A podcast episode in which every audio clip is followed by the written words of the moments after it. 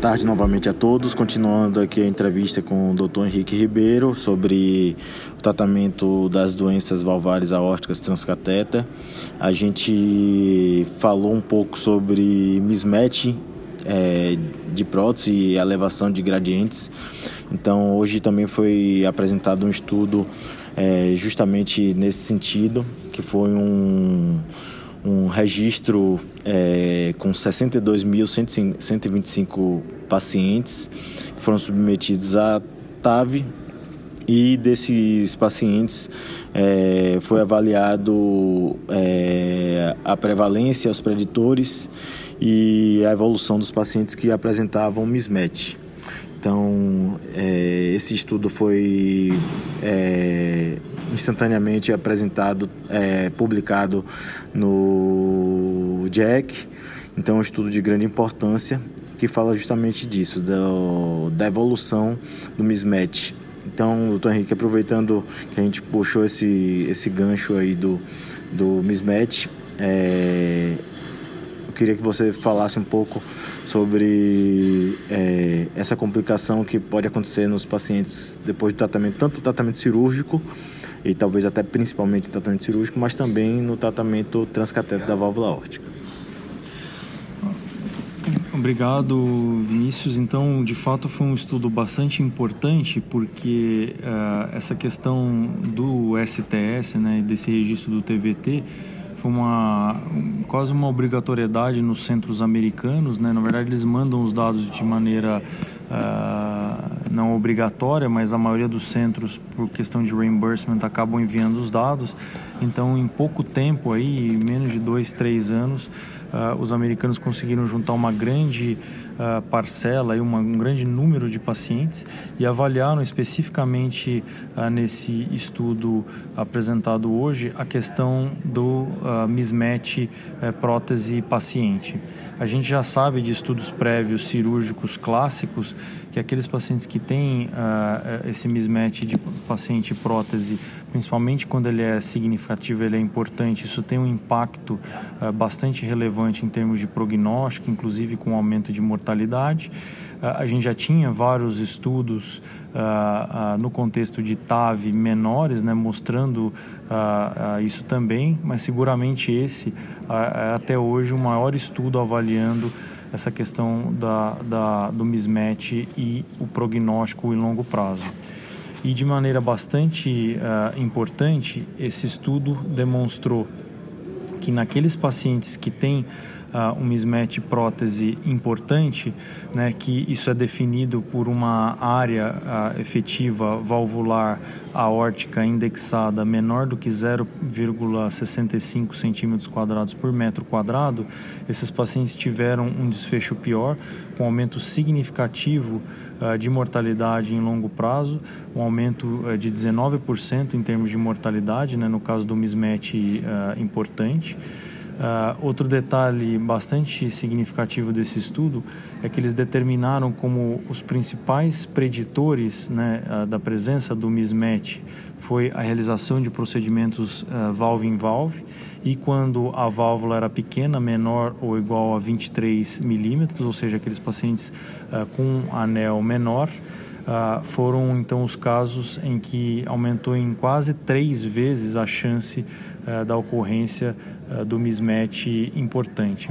E outro detalhe que eu considero bastante significativo desse estudo foi que, além não só de aumento de mortalidade, mas esses pacientes com mismatch significativo uh, importante tiveram uh, um aumento de rehospitalização por insuficiência cardíaca no segmento de, uh, no segmento de 12 meses.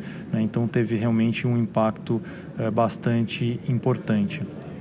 E isso é, é, deve se ressaltar porque é esse mismatch mais é, importante, com área, é, como eu falei, indexada menor do que 0,65, ocorreu é, em 12% é, da população tratada nesse, nesse registro, o que eu considero seria praticamente um em cada 10, ou seja, não é uma coisa tão infrequente.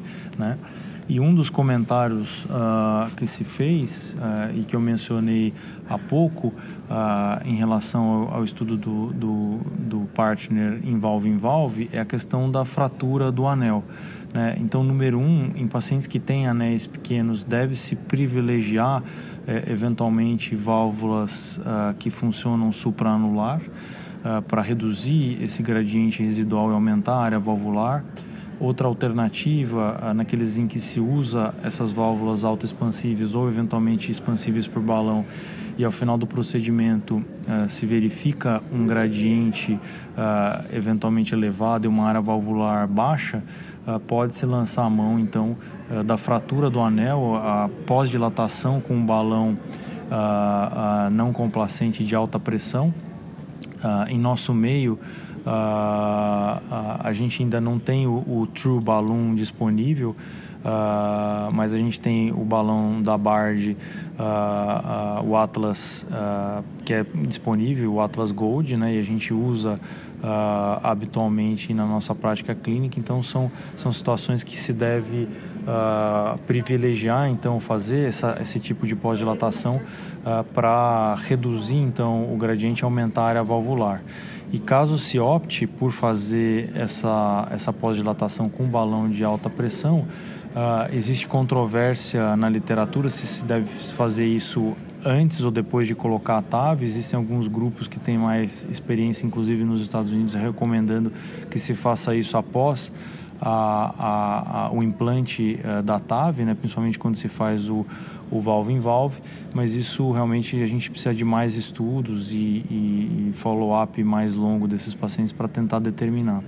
E uma última dica nesses casos é para se utilizar um balão de alta pressão que é mais ou menos dois, no máximo 2 milímetros maior do que uh, o diâmetro interno da via de saída dessas válvulas por catéter, seja autoexpansível, seja expansível por balão. É, ótimas considerações mesmo, doutor Henrique. É uma coisa que a gente gostaria de, de, de perguntar, assim, ficou claro que realmente o impacto do mismatch, principalmente no mismatch severo, é, o impacto clínico é muito grande mas alguns estudos é, têm mostrado que, a despeito disso, parece que os pacientes com anéis valvares menores se beneficiariam mais, independente do risco clínico do paciente, de tratamento percutâneo do que do tratamento cirúrgico. Queria saber se você tem visto alguma publicação nesse sentido, de que para anéis menores talvez a TAB seja, independentemente, a melhor escolha para esses pacientes, mesmo com o risco do mismatch excelente questão. Na verdade, eh, de fato, aqueles pacientes que têm anel pequeno, eh, se você coloca uma prótese cirúrgica, a chance dele ficar com mismatch é muito maior ainda do que, por exemplo, com uma TAV, tanto que alguns eh, cirurgiões, alguns grupos recomendam a ampliação do anel nesses casos de maneira sistemática para tentar colocar uma válvula maior e evitar essa complicação do mismatch.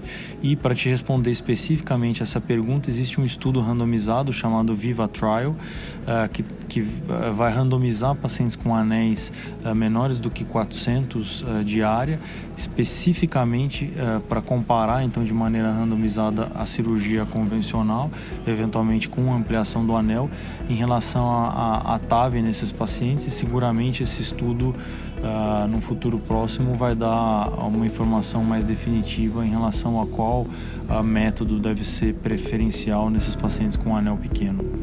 Excelente.